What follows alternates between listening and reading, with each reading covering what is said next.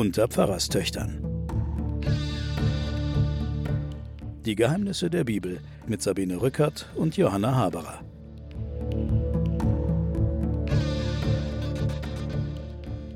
Ja, liebe Hörerinnen und Hörer, ich begrüße Sie zu unserer Wüstenwanderung, die wir seit einigen Sendungen ja mit Auf und Abs hinter uns bringen.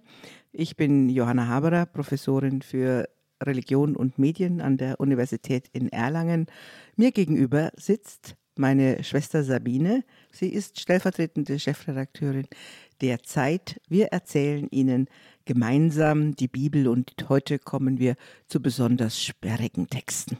Die sperrigen Texte bestehen ja wohl hauptsächlich jetzt, bevor wir zu der wunderbaren Geschichte des Tanzes um das goldene Kalb kommen, vor allem aus Vorschriften, Opfervorschriften, Hauptfestvorschriften, Verheißungen und Warnungen, Warnungen und Warnungen, in denen Gott alle vor sich selbst warnt. Ja, also wir nennen in der Theologie die jetzt folgenden Kapitel bis zum Kapitel 32 das Bundesbuch und der Erbau der Stiftshütte. Beides haben wir vor uns und beides sind also, wie Goethe schon gesagt hat, wir haben es in der letzten Sendung erzählt, Texte, die irgendwie einen so frustrieren, weil sie die schöne Erzählung und den Rand der Erzählung und den Plot unterbrechen. Stören. Ja, genau. Also wir nennen das das große Bundesbuch, was jetzt kommt in den äh, folgenden Kapiteln. Und da können wir auch Links zu späteren Büchern sehen.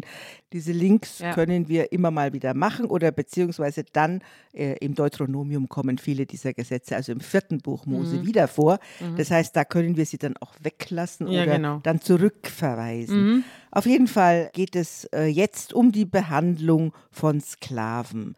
Es geht um die Behandlung der Frauen. Es geht um die Fragen der Mutterschaft. Es geht um die Unterscheidung von Mord oder Totschlag. Also es gibt auch dort schon die Unterscheidung von fahrlässig oder heimtückisch und vorsätzlich. Ähm, also überall wird die Todesstrafe angedroht, zum Beispiel wenn man die Eltern schlägt oder einen anderen ermordet. Es geht um Menschenraub. Immer wieder wird in diesen kleinen Gesetzen der Tod angekündigt. Ich meine, die Todesstrafe haben wir ja, wie wir jetzt in den letzten Tagen von Trump erlebt haben, ist auch immer noch nicht aus der Welt. Es geht um Körperverletzung und was heißt das für den Gewinnausfall und so weiter und so fort. Ja. Es ist doch auffällig, dass für eine Fülle von Vergehen, auch für Lappalien, wird der Tod hier angedroht. Verfluchen der Eltern, Tod. Ehebruch, Tod. Geschlechtsverkehr mit der Stiefmutter oder der Schwiegertochter, Tod. Homosexualität, Tod. Ehe mit einer Frau und ihrer Tochter, Tod. Sodomie, also äh, Paarungen mit Tieren, Tod.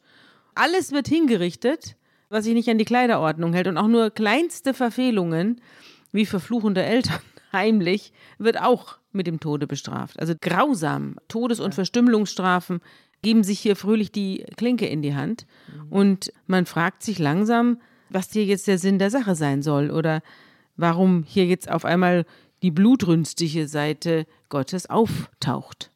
Wir wissen nicht, ob diese Gesetze jemals umgesetzt wurden. Mhm. Also was wir wissen, ist, dass das sogenannte Talionsgesetz, das jetzt da auch kommt, mhm. dass das eine Leitplanke für das Recht in alten Israel war.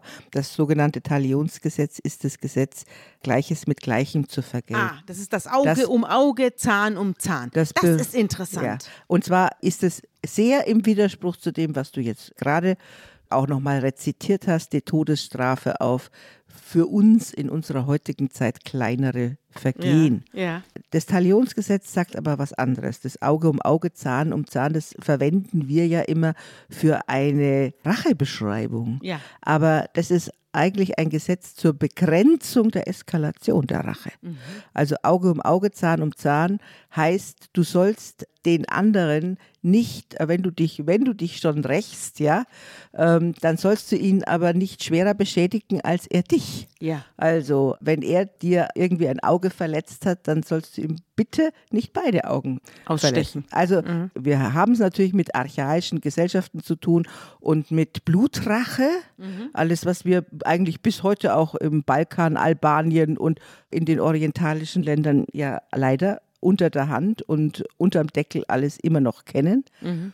Diese Blutrachegesetze werden durch dieses Gesetz eingegrenzt. Aber das alles besteht tatsächlich auf der Unterlage, dass in einem Konflikt die Leute direkt aufeinander, gibt es kein Gericht dann dazwischen, mhm. sondern äh, so sollt ihr sozusagen untereinander eure Ordnungen halten. Die Stelle heißt genau Leben um Leben, Auge um Auge, Zahn um Zahn, Hand um Hand, Fuß um Fuß, Brandmal um Brandmal, Beule um Beule, Wunde um Wunde. Und es geht eben gegen die Bibelstelle, in der es einst hieß, bei den Enkeln Keins, einen Mann erschlug ich für eine Wunde und einen Jüngling für eine Beule. Ja, genau. Genau, das ist abgeschafft. Es ist abgeschafft. Und es, wenn man das heute ins Moderne übersetzt, heißt es, es ist wirklich gegen alle Eskalation. Ja. Das heißt, eine Begrenzung der Wiedergutmachung. Ja. Darum geht es ja auch. Also es geht ja in unseren Gesetzen auch wirklich darum, wer zahlt eigentlich, wenn ein Sklave verletzt wurde, wer zahlt eigentlich den Gewinnausfall und wenn eine Frau ein Kind verliert, wer zahlt eigentlich durch dafür durch eine Schlägerei. Es gibt eine andere Stelle, im Levitikus, die sich um die gleiche Rechtsproblematik kümmert. Ja. Dies kommt häufiger vor, dass wenn zwei sich raufen und eine schwangere Frau äh, verletzt wird, die dazwischen gegangen ist oder so und ihr Kind verliert, dann wird im Levitikus, in einem anderen Rechtskanon, wird das verlorene Kind als ein Mensch oder als eine Sache mhm. verhandelt. Mhm. Und da haben sie auch eine ganz klare. Wann beginnt das Leben? Wann beginnt das Leben? Da haben sie eine ganz klare Rechtsordnung, die wir jetzt wieder eingeführt haben, nämlich ab dem sechsten Monat mhm. ist es ein Mensch mhm. und vorher wird es als Sachbeschädigung mhm. verhandelt. Mhm. Also die sind schon auf ganz ähnliche Gedanken gekommen, wie wir, äh, wie das bei uns jetzt in der, zumindest in der säkularen, modernen Gesetzgebung ist. Mhm. Im Tagebuch der Menschheit wird die wahnsinnige Härte dieser Strafandrohungen damit begründet, dass man auf jeden Fall Gewalt verhindern will. Also die Härte der Sanktionen soll den Bruch der Normen und damit der Sanktionsanwendung verhindern. Gewalt wird angedroht, um Gewalt zu verhindern. Es geht eher um Prävention als um Vergeltung. Auch das scheint in der Logik des Systems zu liegen. Mit allen Mitteln ist zu verhindern, dass es überhaupt zu Verstößen kommt. Gott sieht sich andernfalls veranlasst, für die Tat eines Einzelnen das ganze Volk zu züchtigen. Er neigt bekanntlich zu kollektiven Bestrafungen, Katastrophen und Epidemien, raffen nie nur den Schuldigen dahin. ja, ähm, ich meine, wir können das ein bisschen auch sehen, dass die meisten Chinesen sehr einverstanden sind mit dieser Vollüberwachung. Ja. Die werden ja den ganzen Tag überwacht. Und die Begründung, warum die meisten, selbst die, die Verlierer in diesem System sind, also wenn sie, wenn sie irgendwas angestellt haben, dann kriegen sie keine Wohnung oder kriegen keinen Studienplatz und so. Und selbst die Verlierer in dem System finden es sehr gut, dass sie auf diese Weise in ein Score-Modell eingebaut werden. In ein Dauermaßregelungs. Ja, Modell. finden sie sehr gut, weil sie sich selbst als vollkommen unbeherrscht, gewalttätig und wenn da nichts dazwischen kommt, dann würden wir alle uns in den Haaren liegen. Eine Korrespondentin eurer Zeitung hat es mal versucht zu verstehen, ja. warum uns die Haare zu Berg stehen bei dieser ganzen Beobachtungs- und Bestrafungssache und die Chinesen selber sind da geduldig und sagen, das tut uns gut. Sagen ja. wir mal viele, nicht alle ja, und vor nicht, allem nicht die in ja, Hongkong. Ja, das die sind stimmt. damit nicht einverstanden. Aber es ist wahr, es gab mhm. natürlich eine Vorgeschichte und die Vorgeschichte war die, dass man sich durch die Umwälzungen, durch die kulturellen Umwälzungen der Mao-Zeit und dann auch später des Einzugs des Kapitalismus einfach über alle Werte verloren hatte und ein jeder gegen jeden Einzug gehalten hat, das einfach nicht mehr auszuhalten war. Mhm. Und deswegen waren dann alle erleichtert, als eine Überwachung einsetzte und diese ständige, dauernde Belästigung durch andere und deren Ausschreitungen aufgehoben war. Und das, was wir jetzt als Zivilisation beschreiben, wo wir die Menschen dazu erziehen, einfach auf andere Weise zusammenzuleben und im Frieden zu wahren, das, das finden wir hier noch nicht. Und da, deswegen werden die ganzen einzelnen Konflikte jetzt in den folgenden Kapiteln aufgezählt. Also wenn einer die Zisterne offen gelassen hat und ein Tier fällt rein, wer muss den Ersatz machen, wer ist schuld? Oder wer ein Mädchen vergewaltigt wurde, muss es dann den Vergewaltiger heiraten? Nein, der muss zwar das Brautgeld bezahlen, aber heiraten muss sie ihn nicht. Es gibt Gesetze gegen Zauberei, mhm. die ganz schlimme Wirkung hatten, weil es die Zauberei nur im Zusammenhang mit Frauen aufgezählt wird, mhm. die dann in der, im Mittelalter in der Hexenverfolgung. Wurden die wieder ausgepackt? Wurden die wieder ausgepackt, mhm. ja. Und du hast Opferanweisungen. Und dann, was aber finde ich, eigentlich das Wichtigste ist und das auch, was an uns überliefert ist, was wir aus diesem Bundesbuch überhaupt nur kennen, das sind die Solidaritätsgebote. Du sollst einen Fremden hüten und nicht angreifen, denn du bist selbst Fremder gewesen in Ägypten. Mhm. Die Witwen und die Waisen, auf die sollst du aufpassen und die sollst du verteidigen und du sollst keinen Zins nehmen, wenn du Geld verleihst. Das sind die Solidaritätsgebote für das Volk. Das ist das, das kennen wir noch, Witwen und Waisen hüten und den Fremden nicht angreifen. Aber alles andere, sagen wir mal, können wir kulturell ablegen und in eine archaische Zeit verschieben. Interessant ist auch Folgendes. Du sollst draußen vor dem Lager einen Platz haben, wohin du zur Notdurft hinausgehst und du sollst eine Schaufel haben, und wenn du dich draußen setzen willst, sollst du damit graben, und wenn du gesessen hast, sollst du zuscharen, was von dir gegangen ist. Also, das ist ein. Auch, auch äh, einsichtig, oder? Ja, ja, es ist einsichtig. auch das Gebot, die Notdurft außerhalb des Lagers zu vergraben, ist ein Akt der Hygiene. Jäger und Sammler haben ja vorher die Lagerplätze häufig gewechselt und dabei Exkrementenhaufen zurückgelassen mit Mikroben und Wurmlarven. Und die sesshaften Bauern dagegen kamen eben ständig mit den menschlichen Ausscheidungen in Kontakt, sodass Mikroben den Weg vom Körper der einen Person ins Trinkwasser der nächsten leicht gefunden haben. Und auf der einen Seite sorgen eben Ekelreaktionen in Sachen Fäkalien für eine gewisse Sensibilität. Trotzdem macht es zivilisationsgeschichtlich junge Praxis, Menschen in einem Heerlager zusammenzupferchen. Und darum geht es ja hier. Anweisung für Heerlager, ausdrückliche Regeln notwendig, weil nun mal Krankheiten die Strafen Gottes sind, tritt der Höchste uns in der Tora als derjenige entgegen, dem Latrinen ebenfalls ein Anliegen sind. Ja. Das ist natürlich verrückt, wenn man sich auf der einen Seite vorstellt, dass Gott sich jetzt auch um den Klogang Gedanken macht, wie man am besten und saubersten auf die Toilette geht. Und jetzt lese ich dir was dazu vor als Spannungsbogen, was mich dazu beschäftigt hat. Im Gegensatz zu der Latrinenanweisung will ich jetzt mal Folgendes vorlesen. Das äh, stand bei uns in der Zeitung von Stefan Schmidt, ganz weit draußen. Da heißt es, Sobald man die Milchstraße verlässt, eskalieren die Größenordnungen. In der Nachbarschaft der Erde sind mehrere Kleingalaxien und Nebel verstreut, sowie Andromeda, die nächstgelegene Spiralgalaxie.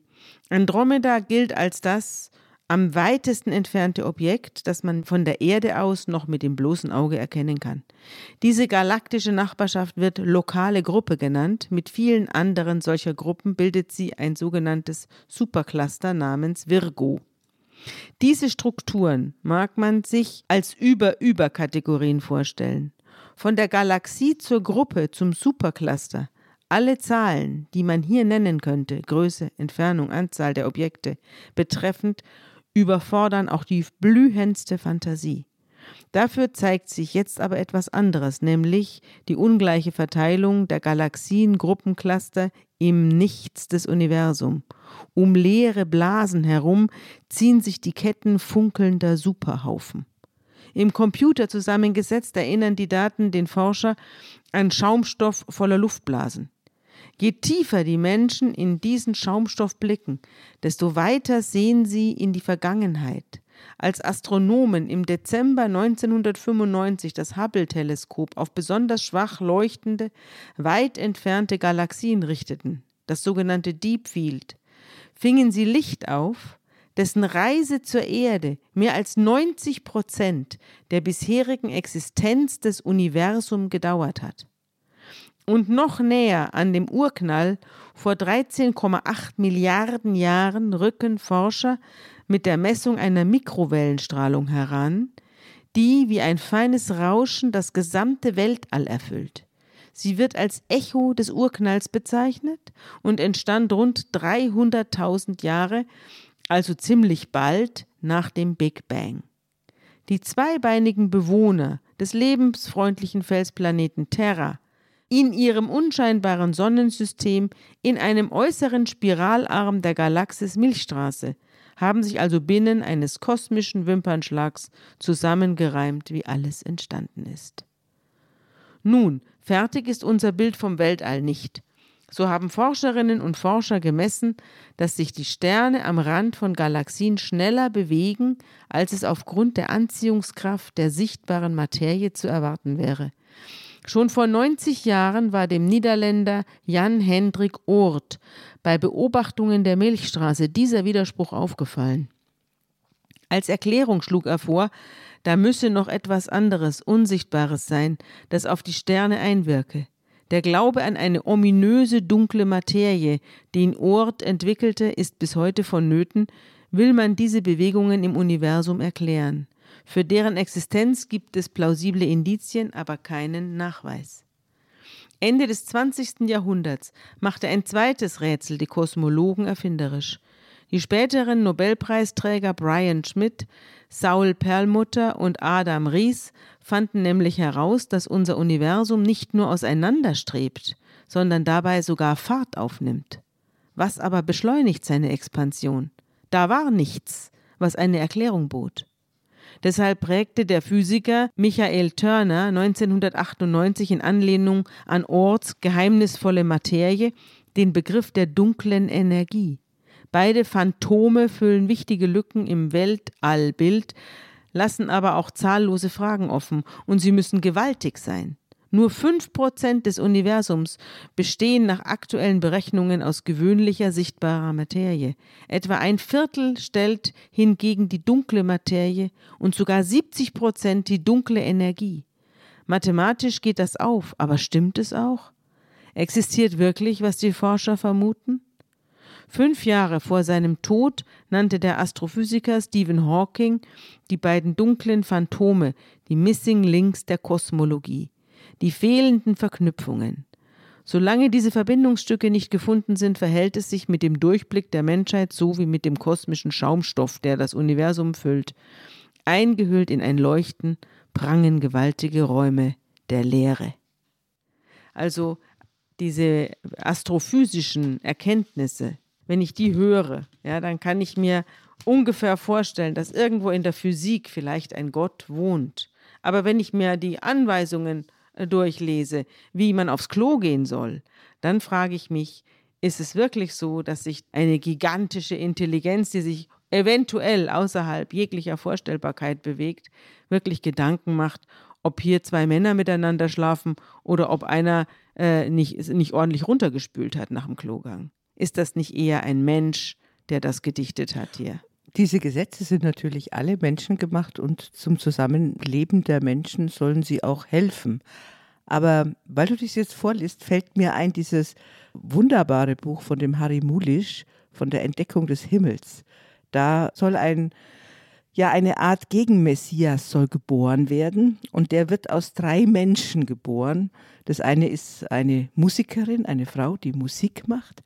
Das andere ist ein Professor für alte Sprachen, der etruskisch und uralte Sprachen lehrt. Und der dritte ist ein Astrophysiker. Der also es kommen drei Menschen zur Welt. Nein, äh, eine Frau schläft mit zwei Männern und man weiß am Ende gar nicht. Es sollen aber diese drei Elemente sozusagen ja. zusammenkommen: Musik, Astrophysik und äh, die alten Sprachen. Und aus dieser Gemengelage entsteht dann ein Sohn und man kriegt dann einen Prolog im Himmel dort. Die Götter sind auch, äh, sind sehr dunkel, alle sind schwarz, sind wie die dunklen Löcher gekleidet und äh, der Astronom entdeckt sie dann auch, deswegen heißt es die Entdeckung des Himmels, wird aber dann sofort von einem Meteoriten getötet. Und dieser junge. Er ist dem Berg zu nahe gekommen. Ja, und dieser junge Mann, der soll, und jetzt sind wir so vom, vom Kosmos wieder auf der Erde, der soll aus dem Vatikan die zehn Gebote klauen, weil da seien sie. Das weiß nur niemand, aber er hat's geträumt. Er soll die zehn Gebote klauen und sie zurückbringen auf den Berg in Jerusalem, weil Gott nimmt seine Gebote zurück und überlässt die Welt dem Teufel. Das ist die Geschichte, ja, weil das Recht und die Gebote sind das, was die Menschen zusammenordnet und Leben ermöglicht. Und wenn die zurückgegeben werden, weil und, der, und dieser zornige Gott, der ist dunkel und zornig wie unser alttestamentlicher Gott jetzt in diesen Passagen, dieser zornige Gott, der will seine Gebote zurückhaben. Das ist die Story von der Entdeckung Ja, des interessant. Himmels. Ja, Und, äh, und äh, auf der Erde bricht dann Chaos aus. das wird dann nicht erzählt, sondern Mhm. dieser, dieser junge Mann wird dann in den Himmel geholt. Der hat dann eine Art äh. Himmelfahrt Mhm. und bittet Gott äh, oder die Götter, seinen Vater doch zu verschonen. Der eine Vater ist ja vom Meteoriten erschlagen, aber der andere Vater, der soll jetzt auch noch als Zeuge getötet werden. Und ich glaube, das bleibt offen, ob der weiterlebt, um die Geschichte zu erzählen. Interessant finde ich daran, äh, dass es Götter sind. Offenbar ist es nicht einer, sondern wir haben jetzt wieder einen Polytheismus. Nein, wir haben einen Chef und dann haben wir lauter Untergebene, die den Chef sieht man nie. Man sieht nur lauter strenge, in schwarz gekleidete, engelartige Wesen, ja. Die sehen aber wie, wie, wie katholische Priester aus. Und das Zweite ist, dass auch im 20. Jahrhundert äh, Gott wieder einen Mann schicken muss. Also es ist wieder ein Sohn. Man fragt sich, ist Gott wirklich so sehr an, seine, an das Patriarchat gefesselt, dass er selber davon nicht loskommt? Aber die, wie sich die Welt zusammensetzt eben, äh, das alles, was sozusagen über unseren Verstand geht, nämlich der Kosmos und die Musik und das, was die Menschen in der Kultur vor tausenden von Jahren gedacht haben, dass das sozusagen zusammenkommt, um ein göttliches Wesen zu schaffen. Das finde ich auch eine sehr schöne Idee. Also das ist ein sehr dickes Buch, das kann man lesen, aber es gibt auch einen schönen Film, den man sich anschauen kann und der, ähm, der auch ein bisschen was von Indiana Jones hat. Ja. ja. Weißt du, was ich auch interessant finde, ist, dass dieses Ganze, was wir heute äh, in der Kirche so hören oder auf den Kirchentagen, was da ge gesungen wird, Gott liebt dich so, wie du bist und er nimmt dich an in deiner ganzen Persönlichkeit und das hat alles mit dem hier überhaupt nicht das Leiseste zu tun. Also hier ist es ein Gott, der dich absolut überhaupt nicht so nimmt, wie du bist, sondern du musst tausend Sachen erfüllen. Also diese ganzen Gesetze sind eine einzige Katastrophenverhinderungsveranstaltung und ein Präventionssystem, um sich die Gunst Gottes zu sichern. Und wenn du es übertrittst, dann wirst du fürchterlich mit dem Hammer aus dem Weltall bestraft und er nimmt dich eben nicht so, wie er dich erschaffen hat. Also wir haben quasi den gesamten Gott innerhalb der letzten äh, 3000 Jahre umgedreht. Nein, wir haben natürlich den Jesus dazwischen und wir haben den Luther dazwischen. Also wir haben zwei große Achsendenkbewegungen über Gott dazwischen und Jesus hat halt diese barmherzige Seite Gottes betont und diese fürsorgliche Seite. Aber die Aber die gibt es hier auch. Die gibt es im Alten Testament auch. Die gibt also es- liebe deine Nächsten wie dich selbst. Das hat nicht Jesus erfunden, sondern das steht ja, im Levitikus. Du sollst deine Nächsten lieben wie dich selbst, steht im Levitikus 19, 18. Also auch wieder ein Gesetz, das als Zentrum der Tora bezeichnet wird und wo es auch darum geht, dass man nicht auf Kosten von anderen Genau. äh, sich aufblasen soll oder profitieren soll. ja auch nicht sich aufopfern. Also Ja. auch dieses, du sollst dich selbst aufopfern, das im Christentum ja in den ganzen Nonnen und in den Diakonissen, mein Lohn ist, dass ich darf und so solche Sätze, das steckt da nicht drin. Liebe den anderen wie dich selbst. Also eine gewisse Selbstliebe wird da schon vorausgesetzt. Es wird eine gewisse Selbstliebe so, Mhm. sozusagen auch gefordert. Und wir haben jetzt auch in diesen Gesetzen, die wir ja jetzt bis zum Klogang aufgezählt haben, haben wir, wie gesagt, auch diesen Rechtsschutz für die Waisen, für die Alleinlebenden, die Hilfe, wenn jemand Geld geliehen braucht oder einen Mantel geliehen braucht, du sollst es tun. Also auch diese positiven Gesetze sind da drin. Ich glaube, wir können noch mal ganz kurz darauf hinweisen, was wir schon mal angesprochen hatten, nämlich dass auch die Medizin, also Gewalt unterbinden, Eigentum schützen, Gleichheit herstellen, das ist die Aufgabe dieser Gesetze und eben auch die Gesundheit schützen. Und da ist es auch ganz interessant, da wollte ich auch noch mal ganz kurz was vorlesen. Äh, da geht es um, ist auch wieder wunderbar, die protowissenschaftliche Katastrophenabwehr von Jahwe. Hinsichtlich der kulturellen Evolution können wir ein beeindruckendes Fazit ziehen. Die Menschen waren mit Problemen bedrohlichster Art konfrontiert. Zur damaligen Zeit, es geht ja um die Zeit ungefähr von vor zweieinhalbtausend Jahren. Die Menschen waren mit Problemen bedrohlichster Art konfrontiert, obwohl sie keine Einsichten in die tatsächlichen Zusammenhänge gewinnen konnten, gelang es ihnen, ein funktionierendes Präventionssystem aufzubauen. Also Prävention der Gesundheit und des Staates. Gott diente dabei als heuristisches Mittel, das half, fehlendem Wissen zum Trotz gute Lösungen zu finden. Der Mechanismus ist erstaunlich. Eine falsche Prämisse. Eine Epidemie wird nun mal von keinem Gott geschickt initiierte die intensive Beobachtung und Analyse der historischen Wirklichkeit, auf deren Basis dann Maßnahmen eingeführt wurden, die wirkten. Hygienische Bestimmungen senkten das Ansteckungsrisiko, Ehegesetze reduzierten Erbkrankheiten, soziale Gebote stärkten die Kooperation und selbst wenn es Gott nicht gab, helfen tat er trotzdem. Genau.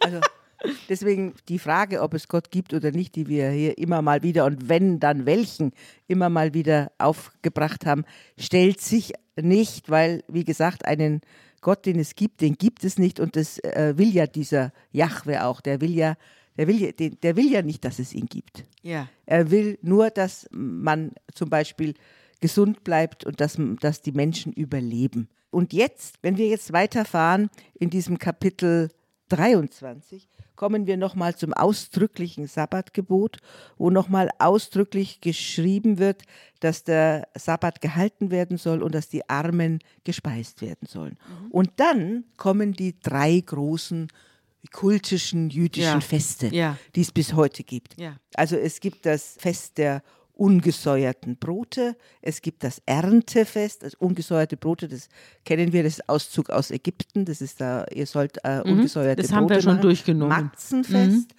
Dann kommt das Erntefest und dann kommt das Lesefest. Die sind alle verchristlicht worden und getauft worden.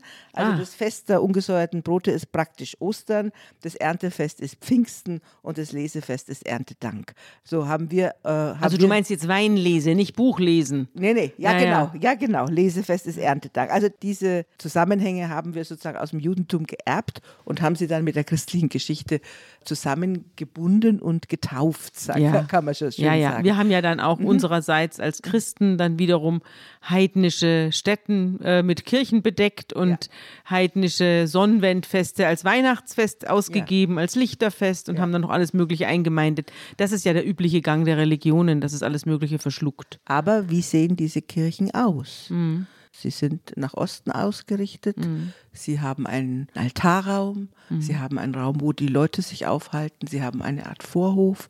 Und wie diese Kirchen aussehen, das hat ein Grundmodell. Und das und, ist hier. Und da kommen wir jetzt drauf. Das ist jetzt die ausführliche Schilderung des Baus des Allerheiligen. Genau, der Stiftshütte mit der Lade drin und mhm. dem Allerheiligen. Da kommen wir jetzt drauf. Die nächsten Kapitel bis zum Kapitel 32 gibt Gott Anweisung, wie äh, erstens, wie, sein, wie, wie seine Präsenz sozusagen festgehalten werden soll. Es soll ein göttlicher Raum geschaffen werden. Und er gibt genaue Anweisung, wie das geschehen soll. Und er gibt genaue Anweisungen, wie die Priester angezogen sein sollen und was für Materialien verwendet werden und so weiter und so fort. Verfertige Querlatten aus Akazienholz, fünf für die Bretter auf der einen Seite der Wohnstätte, fünf für die Bretter der zweiten Seite der Wohnstätte und fünf für die Bretter der Rückseite. Die mittlere Querlatte soll in der Mitte der Bretter angebracht werden und von einem Ende zum anderen reichen. Überzieh die Bretter mit Gold und mach Ringe aus Gold und so weiter. Mach Decken aus Ziegenhaar für das Zelt über der Wohnstätte. Elf Stück sollst du herstellen. Eine Decke soll 30 Ellen lang und vier Ellen breit sein. So geht das. Genau, so geht es dahin. Ja, über Seiten. Über Seiten, auch wie die Priester angezogen sein sollen, was sie für Diademe am Kopf haben sollen, wie die Schürzen geschneidert werden sollen, was für Stoffe verwendet werden sollen, um die Vorhänge im Altar zu nähen, ähm, äh, und was für Holz verwendet werden soll und was für Gold und was für Metalle. Und dann, was ich schön an diesen Texten finde, ähm, ist, dass äh, ein großer, großer Respekt vor den Handwerkern ist. Die, die Handwerker, die jetzt, die Frauen, die, die weben und die äh, Männer, die schneidern und die Handwerker, die das Holz bearbeiten, die bekommen erstens alle Namen Und zweitens wird es als ein geistliches Werk gesehen. Also ihr Handwerk wird auch als ein Teil äh, ja, der göttlichen Gabe gesehen. Und es ist ein großer Respekt vor Architektur und Schreinerei und äh, Goldschmiedearbeit Und Handarbeit, ja. und Handarbeit. Also insofern kann man sich in diesen Texten eine Vorstellung davon machen, was man machen konnte damals. Und eine ganz klare Vorstellung machen, äh, wie eigentlich das vorgestellte Heiligtum, das die Israeliten jetzt in der Wüste bauen am Sinai. Wie, das, aussah. Mhm. Ah, man kann es also nachmalen. Also man kann quasi das jetzt auch aufstellen. Herrlich, die Ja, Stiftshütte. wie bei Ikea, so ungefähr. So, ja, das ist wie ein Bastelplan. Ja. Ein Freund von mir, der sich mit diesen Texten beschäftigt, der sagt genau, das ist wie ein Bastelplan. Äh, Und wenn du dann in die Ikonografie siehst, also wie, was für Bilder sind aus diesem Text entstanden, dann kannst du erfahren, dass der Luther zum Beispiel neben dem Lukas Kranach stand und gesagt hat, Lukas Kranach, ich zeige dir jetzt ganz genau, wie die Stiftshütte mit der Bundeslade ausgesehen haben. Und da gibt es ein Lukas Kranach-Werk, das genau nachzeichnet, wie das ausgesehen hat. Echt? Ja, Sehr witzig. also diese Heiligtümer, Ja. die jetzt am Sinai gebaut werden, hat es die jemals gegeben? Wahrscheinlich doch, oder? Man weiß es nicht. Sie sind auf jeden Fall das Grundmodell, wie du dann in, wie du dir vorstellen sollst, wie in Jerusalem dann der Tempel ausgesehen hat. Also Gott hat seine eigene Wohnung entworfen. Er ist wie so ein bisschen erinnert er mich an einen an einen älteren Herrn, der bei dem es aufs Sterben zugeht und der jetzt seine eigene Beerdigung organisiert und dann auch schon den Nachfahren sagt, äh, was auf seinem Grabstein stehen soll, welches Musikstück gespielt werden soll und was auf der Todesanzeige steht. So ein bisschen. Also er will alles im Blick behalten und den Menschen bleibt quasi null äh, Freiheit in der Gestaltung. Nur geht es jetzt nicht darum, dass der Gott stirbt in der Lade, sondern er soll ja gerade lebendig Er soll da bleiben. wohnen. Er soll da wohnen und Ja. er soll präsent und hoffentlich möglichst lebendig sein Ja. unter seinen Leuten. Ja. Also wer es lesen mag, kann es gerne tun. Man, man kann da viele, viele Stunden damit verbringen. Wir überspringen es, äh, weil wir sonst am Schluss keine Hörer mehr haben, fürchte ich. Das alles erzählt Gott dem Mose. Mose ist auf dem Berg Horeb-Sinai und hört sich das alles an und schreibt das auch alles auf, damit die Israeliten erfahren, was sie jetzt alles machen müssen, um ihrem Gott zu gefallen. Und das heißt, Mose war eine ganze Weile weg. Man kann sich vorstellen, dass es eine einige Zeit gedauert hat, bis Gott Mose das alles diktiert hat, hier, diesen langen Reim. Und am Schluss schickt er Mose hinunter vom Berg zu seinen Leuten und gibt ihm jetzt zwei steinerne Tafeln mit, die er, Gott, mit dem eigenen Finger beschrieben hat. Und auf diesen Tafeln sind die Gebote. Aber die Israeliten am Fuße des Berges, denen wurde echt langweilig und die waren eine ganze Zeit alleine und Mose war nicht da, um sie bei der Stange zu halten und äh, fingen sie an wie Kinder, die sich selbst überlassen äh, bleiben, Unfug zu machen. Und sie wandten sich dann an Aaron, äh, den Bruder des Mose, der ja Priester ist, und sagen zu ihm, komm, mach uns Götter, die vor uns herziehen. Also sie vermissen jetzt Gott, Gott hat sich zurückgezogen und plant hier mit dem Mose allerhand Einzelheiten. Sie fühlen sich irgendwie vernachlässigt und werden jetzt rasch abtrünnig, obwohl es sich eigentlich nur um ein paar Wochen handeln kann. Werden abtrünnig und wenden sich an den Aaron und der Aaron soll ihnen jetzt einen Gott machen, an den sie mittler in, inzwischen Der vor ihnen herzieht. Das ist ja eigentlich das Perfide. Ja. Ja. Der Gott zieht ihnen jetzt die ganze Zeit in der Wüste vor ihnen her als Wolke und was auch immer Ja. durchs Schilfmeer. Jetzt haben sie ihn mal eine Zeit lang nicht gesehen oder wie auch immer. Jedenfalls jetzt wollen, jetzt wollen sie einen zum Anfassen, der Ja. vor ihnen herzieht. So ist der Mensch. Und Aaron, der große Priester und Mosebruder, knickt sofort ein. Der Aaron ist ja ein richtiger Feigling. Das merkt man ja jetzt auch in dem, was jetzt dann kommt. Aaron antwortet: Nehmt euren Frauen, Söhnen, Töchtern die goldenen Ringe ab, die sie an den Ohren tragen und so weiter. Und dann schleppen alle Israeliten goldene Sachen herbei, alles, was sie so aus Ägypten mitgebracht haben, und liefern es bei Aaron ab. Und der er nimmt es ihnen ab und zeichnet mit einem Griffel eine Skizze Er macht also auch das, was Gott mit Mose macht, nämlich ein, den Entwurf seines Super Hauses. ja. Seines Mhm. Hauses. Das gleiche macht Aaron am Fuße des Berges mit den Israeliten. Er entwirft nämlich einen neuen Gott in Gestalt eines Kalbs. Nein, Nein? eigentlich in Gestalt eines Stiers. Es ist nur in diesem biblischen Ton, Mhm. ist es so ein, so ein kleiner Stier. Ach so, er Ja, wurde so zum. Kalb herabgewürdigt. Ja, es ist, Ah. als natürlich hast du in der ganzen Umgebung hast du diese baalschen, Ja. großartigen Stiere, Ja. aber in der Diktion der Bibel, das musst du dir vorstellen, das ist ja Ironie. Was Ach, macht das ist? Ironie. Macht er so einen kleinen Ja. Stier, ja. Ja, nicht mal zum Stier reicht. Ja. Wahrscheinlich hatten sie zu wenig Gold. Da wurde es eben nur ein Kalb. Ja, erinnerst du dich, dass die ägyptischen Frauen den israelitischen Frauen ihr Geschmeide Ja, genau. mitgegeben haben? Das habe ich ja gerade gesagt. Das ist Das- das, was sie aus Ägypten so, mitgebracht Genau, haben. was sie da bekommen haben von denen. Ja. Genau. Und dann sagen sie, das sind deine Götter Israel, die dich aus Ägypten herausgeführt haben.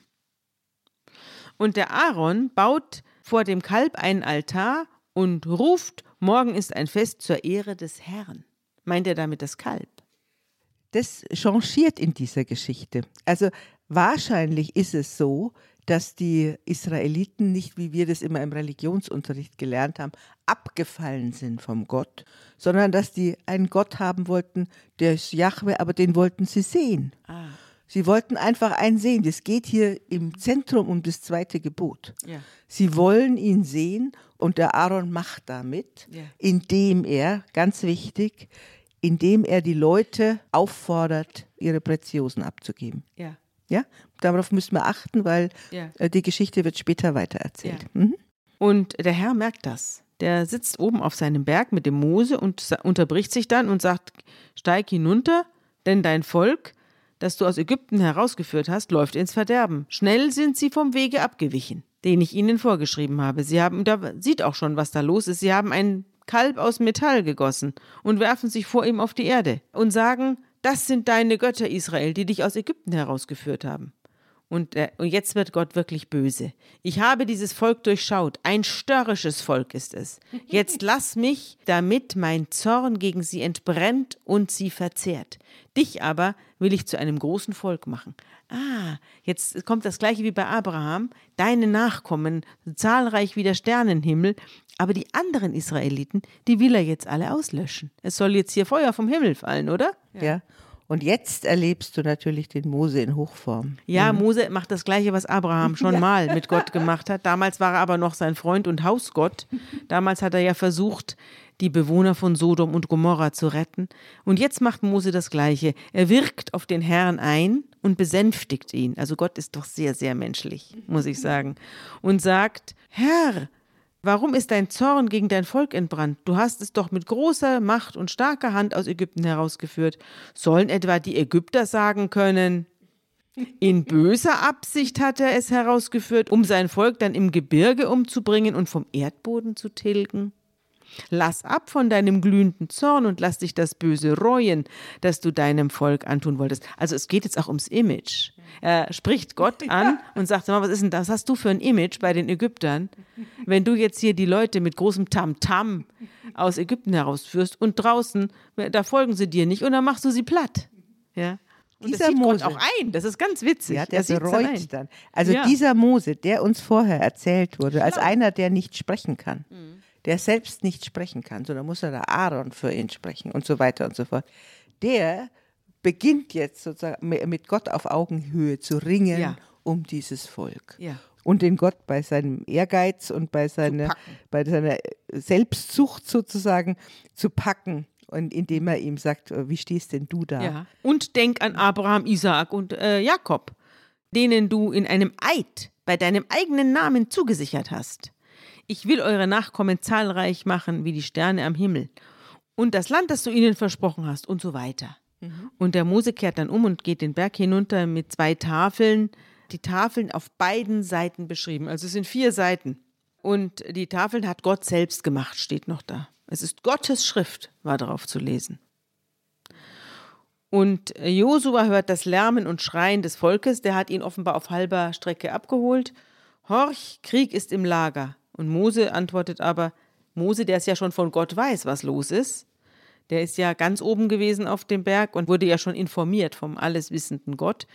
Nicht Siegesgeschrei ist das und auch nicht das Geschrei nach einer Niederlage, sondern als Mose dem Lager näher kommt, sieht er, dass die da ein Kalb aufgestellt haben und drumherum tanzen. Und da entbrennt sein Zorn und er schleudert die Tafeln fort und zerschmettert sie am Fuße des Berges. Und dann packt er das Kalb, er sprengt also die Party und fährt da hinein wie der Leibhaftige und nimmt das Kalb und verbrennt es im Feuer und zerstampft es zu Staub und den Staub streut er ins Wasser und dann sagt er zu den Israeliten, sauft euren Gott. Mhm, genau.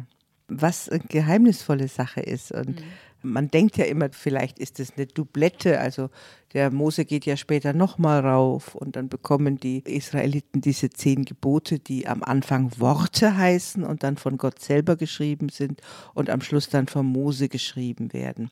Also die dritte Variante, der läuft ja immer den Berg hoch und wieder runter, mhm. hoch und wieder runter. Und es ist aber ein großes Rätsel, was jetzt auf diesen ersten Tafeln stand. Es gibt ganze Romane darüber, mhm. die darüber rätseln, hätte es andere Gebote auch geben können? Oder stand da was ganz Nettes drauf, mhm. nämlich du darfst oder wie machst du die Erde zu einem Himmel drauf oder wie auch immer. Mhm. Also da, man könnte sich jetzt mal ausdenken, was alternativ könnte auf diesen ersten Tafeln gestanden haben. Wir wissen es nicht, wir werden es auch nicht erfahren. Aber zu Aaron sagt Mose, was hat dir dieses Volk getan, dass du ihm eine so große Schuld aufgeladen hast? Also er macht nicht die Leute verantwortlich, sondern Aaron. Er nimmt sich seinen Bruder zur Brust. Und Aaron erwidert, der Herr soll sich bitte nicht vom Zorn hinreißen lassen, du weißt doch, wie böse das Volk ist. Also er sagt, die haben mich unter Druck gesetzt und ich bin zusammengebrochen. Du kennst es doch, du wurdest doch auch schon beinahe mal gesteinigt. Und sie haben mir gesagt, mach uns Götter, die vorangehen, denn der Mose da, wir wissen nicht, was mit ihm geschehen ist, der kommt einfach nicht mehr. Und da habe ich zu ihnen gesagt, wer Goldschmuck trägt, soll ihn ablegen und mir geben. Sie haben mir das Gold übergeben und ich habe es ins Feuer geworfen. Und herausgekommen ist dieses Kalb. Wer es glaubt, wird selig. Da steht jetzt nichts davon, dass er einen Plan gemacht hat, nach dem, wie das Kalb aussehen soll. Er lügt jetzt. Mhm. Er lügt jetzt. Er lügt. Woran erinnert dich das? Äh, Adam und Eva. Ja, ne? absolut. Es ist absolut die identische Szene, ja. Da ich war es doch ich nicht. Ich war es nicht. Weißt du nicht, die Frau ist es gewesen. Ja, ja genau. Und ha, ha, ha. Jeder gibt dem anderen die Schuld, wieder wie im Büro. Ja, genau. Mhm. Ja. Und Mose sah, wie verwildert das Volk war, denn Aaron hatte es verwildern lassen mhm. zur Freude seiner Widersacher. Mhm. Und Mose tritt jetzt ans Lagertor und sagt, wer für den Herrn ist, her zu mir. Da sammelten sich alle Leviten um ihn, also alle vom Stamme Levi. Und er sagte zu ihnen, so spricht der Herr, der Gott Israels. Jeder lege sein Schwert an, zieht durch das Lager von Tor zu Tor und jeder erschlage seinen Bruder, seinen Freund, seinen Nächsten. Und die Leviten taten, wie Mose ihnen geheißen hat. Sie brachten 3000 Mann um. Also alle wahrscheinlich, die um dieses Kalb getanzt haben. Oder wen hat's da getroffen? Alle, die abtrünnig geworden waren, werden jetzt umgebracht. Ja, und Familienmitglieder aller Art, Männer, Frauen, aller Art. Ähm, man muss sich natürlich dieses riesige Fest, das da unter Feuern und Brandopfern abgehalten wurde, auch so eine, als, als auch eine richtig sexuelle Note wird da im, im mhm. hebräischen Text erzählt. Mhm. Also die kopulieren dort auch, wie es ja auch in diesen antiken, äh, in diesen altorientalischen Kulten auch mhm. üblich war, dass man, dass das waren ja Fruchtbarkeitskulte und dann hat man miteinander geschlafen, auch so eine Atmosphäre mhm. erzeugt, diese Geschichte vom goldenen Kalb. Was war das für ein Fest? Es war ein hochsexualisiertes Fest, weil natürlich auch diese, die so ein mächtiger Stier auch die Fruchtbarkeit und die Manneskraft feiert. Ja. Und davon jetzt, da gibt es jetzt dann den ganz harten Schnitt. Alle, die dabei waren, genau. werden und, ausgerottet. Und es wird natürlich gleichzeitig erzählt, dass die Leviten, die Konkurrenz zwischen den Aaroniten und den Leviten, die beide Priestervölker sind sozusagen, mhm. die wird hier ganz deutlich ausgespielt. Da sieht der Aaron sieht ganz schlecht aus in mhm. dieser Geschichte. Mhm. Und die Leviten gelten jetzt hier als die, als die Aufpasser, als die Jakobiner. Ja, das sind die. Die gehen jetzt hier mit genau. dem Schwert durch. Genau. Und ein bisschen ist es ja auch so, die ganz Gesetzestreuen bringen jetzt alle um, wie bei der französischen Revolution, aber auch ein bisschen wie bei Mafia-Methoden. Ne? Also bei der Mafia ist auch so, bist du nicht für mich, bist du gegen mich. Und ich tue alles für dich, aber nur wenn du hier dem Clan angehörst. Und wehe, ich höre hier ein falsches Wort, dann bist du aber gleich mit der Kugel im Kopf, liegst du irgendwo. Also dieser Gott hat auch ein bisschen was Mafiöses hier. Also auf jeden Fall wird hier auch etabliert ein Priesterstamm. Ja. Und zwar die der besonders rigiden Priester. Wir haben ja ein eigenes Buch, das kommt später, das Buch Levitikus. Das ist nach diesem Stamm Levi genannt, ist auch ein fast reines Gesetzesbuch. Mhm. Es geht danach noch ein Hin und Her los von Mose, der den Berg rauf und runter geht und Gott zu beschwichtigen sucht. Und Gott ist jetzt beleidigt, der möchte jetzt nicht mehr mitkommen und nicht mehr mit den Israeliten mitziehen, sondern sich distanzieren von ihnen. Und Mose wirkt auf ihn ein und sagt, du hast doch gesagt, dass du das Volk führen willst und so weiter. Sie machen dann auch ein eigenes Zelt, in dem der Mose, das sogenannte Offenbarungszelt, in dem der Mose dann sich mit Gott trifft und sich mit ihm unterhält und dann wieder rausgeht zum Volk. Also es ist jetzt ein langes Hin und Her. Und irgendwann sagt Mose zu Gott.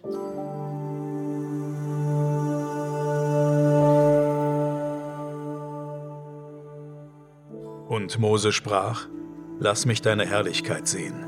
Und er sprach, Ich will vor deinem Angesicht all meine Güte vorübergehen lassen und will ausrufen den Namen des Herrn vor dir.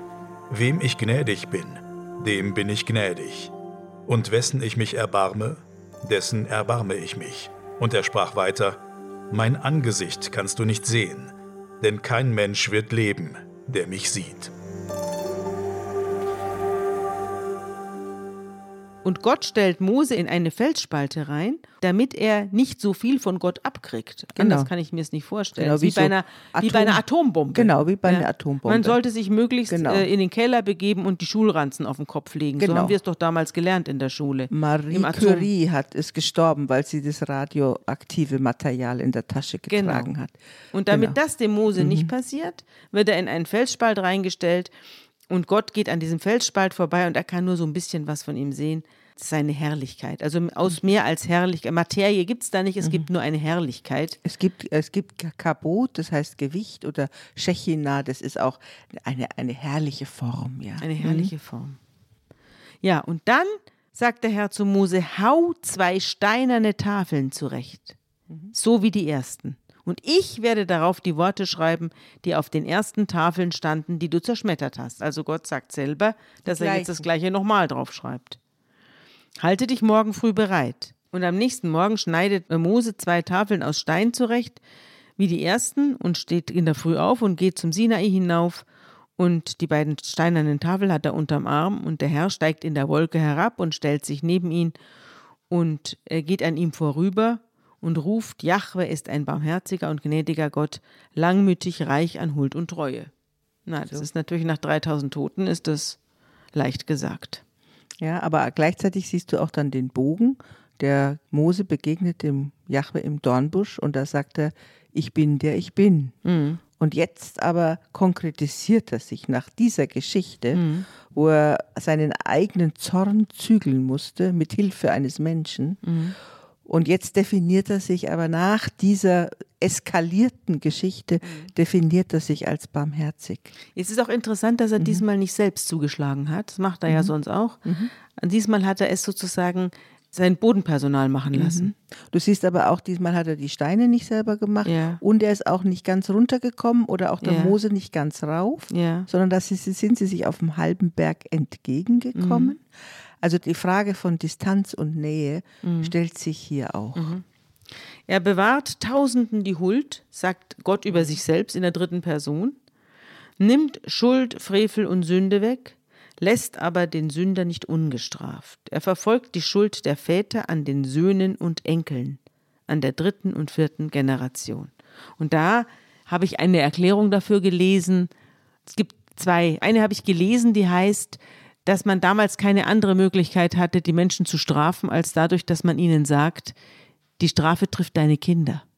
Das war also eine, ist ein Bedrohungspotenzial, dass man die Leute dadurch zum Wohlverhalten zwingt, dass man die Kinder zu Geiseln nimmt. Also Gott nimmt die Kinder zu Geiseln und sagt, sie werden bestraft werden, wenn du dich nicht wohl verhältst. Das kannst du so sehen. Du kannst es natürlich auch als eine zusammengedampfte Lebenserfahrung sehen. Es gibt den anderen Satz an anderer Stelle. Die Eltern haben saure Trauben gegessen und den Kindern sind die Zähne davon stumpf geworden. Also die Erfahrung, dass wenn Eltern einfach ein Leben führen, das kein Vorbild ist, dass die Folgen und die Konsequenzen die Kinder tragen müssen. So ist es ja auch. So ist es ja so auch. Es, und weiß man ja auch. Diese Lebenserfahrung wird hier mhm. auch in eine Art Gottesgesetz gelegt.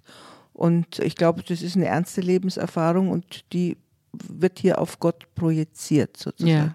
Man weiß mhm. ja auch, dass Kinder, die misshandelt worden sind, zum Beispiel, eine genetische Veränderung sogar erleben, die sie an der Entfaltung ihrer inneren Fähigkeiten hindert. Das ist auch also naturwissenschaftlich nachgewiesen. Die können keine dass man Empathie entwickeln. Ein Kind mhm. auch genetisch schädigen kann. Also dass es dann auch diese Gene weitergibt. Und dann gibt es natürlich noch das transgenerationale Trauma, also dass Völker oder Gruppen etwas Schreckliches erleben und äh, sogar die übernächste Generation davon noch betroffen ist, auch wenn nie darüber gesprochen worden ist. Das sieht man auch in den griechischen äh, Tragödien von Euripides oder so, dass da auch äh, riesige Familiengeschichten aufgemacht werden.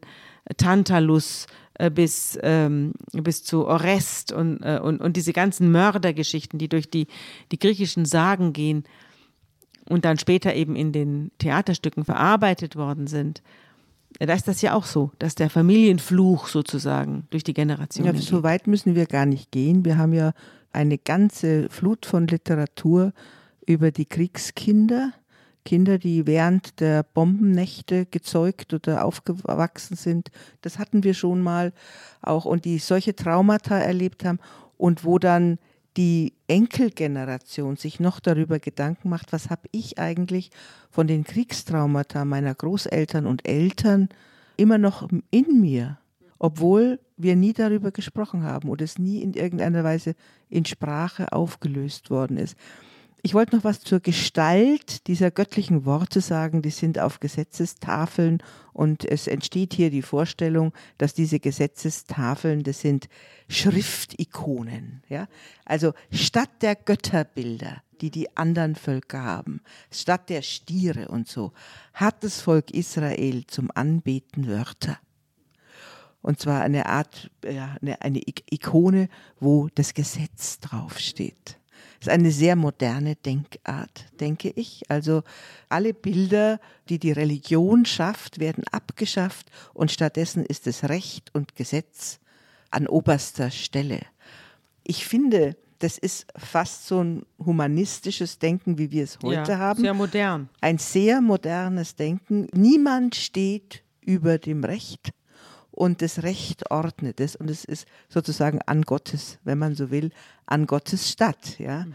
An diese Frage kommen wir ja immer wieder auch als Kirchen, wo ausgespielt wird Religion und Grundgesetz und Menschenrecht mhm. an solchen Fragen wie assistierter Suizid oder äh, Frage nach der Abtreibung, wo immer die Religion sich auseinandersetzen muss mit dem säkularen Recht.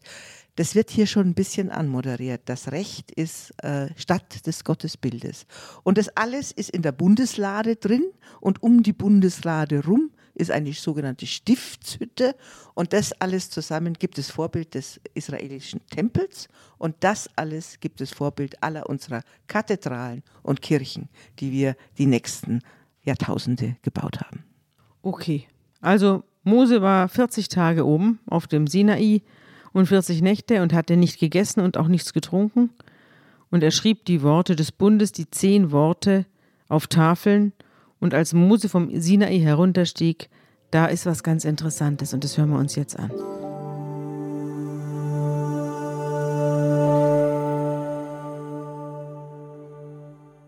Als nun Mose vom Berge Sinai herabstieg, hatte er die zwei Tafeln des Gesetzes in seiner Hand und wusste nicht, dass die Haut seines Angesichts glänzte, weil er mit Gott geredet hatte.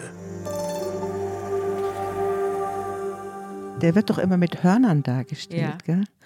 Und eigentlich ist es so ein Übersetzungsfehler. Es ist so eine Vorstellung, dass so Lichtstrahlen ja. von ihm ausgehen. Ja. Ich weiß nicht, ob du dich an dieses, es gibt von Chagall ein Bild, wo der Mhm. Mose runterkommt. Und da sind die Hörner und die Lichtstrahlen sozusagen eins. Ja? Der gehörnte Mose, der hat keine Hörner aufgehabt, sondern das ist äh, einfach ja, ein Mandorla um seinen Kopf herum. Auf jeden Fall einer, der Gott gesehen hat, strahlt. Ja, damit sind wir am Ende unserer Sendung angekommen. Alle Israeliten, denen er dann am Fuße des Berges begegnet, fürchten sich. Und Aaron und die Sippenhäupter sammeln sich um Mose und er redet mit ihnen und er übergibt den Israeliten die Gebote Gottes. Und wenn die Israeliten den Mose anschauten, dann merkten sie, dass die Haut seines Gesichts strahlte. Was ist dein gutes Wort zum Schluss? Ja, das bezieht sich jetzt stärker auf dieses goldene Kalb, das aus diesen ganzen Geschmeide, aus dem ganzen Geschmeide gemacht worden ist und so richtig was hermacht als Gottesbild. Es steht bei Matthäus im sechsten Kapitel.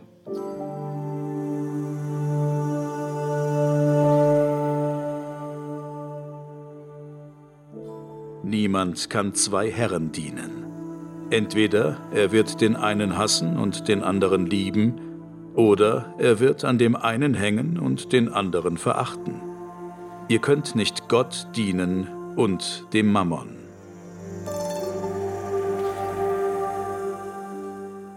Damit wollen wir es für heute gut sein lassen. Wir kommen in der nächsten Sendung auf das Ende des Buches Exodus. Da haben wir noch einen kleinen Zipfel zu bearbeiten und dann wenden wir uns dem dritten Buch Mose zu, dem Buch Levitikus. Und bis dahin wünsche ich dir alles Gute, Johanna. Ja, ich freue mich drauf.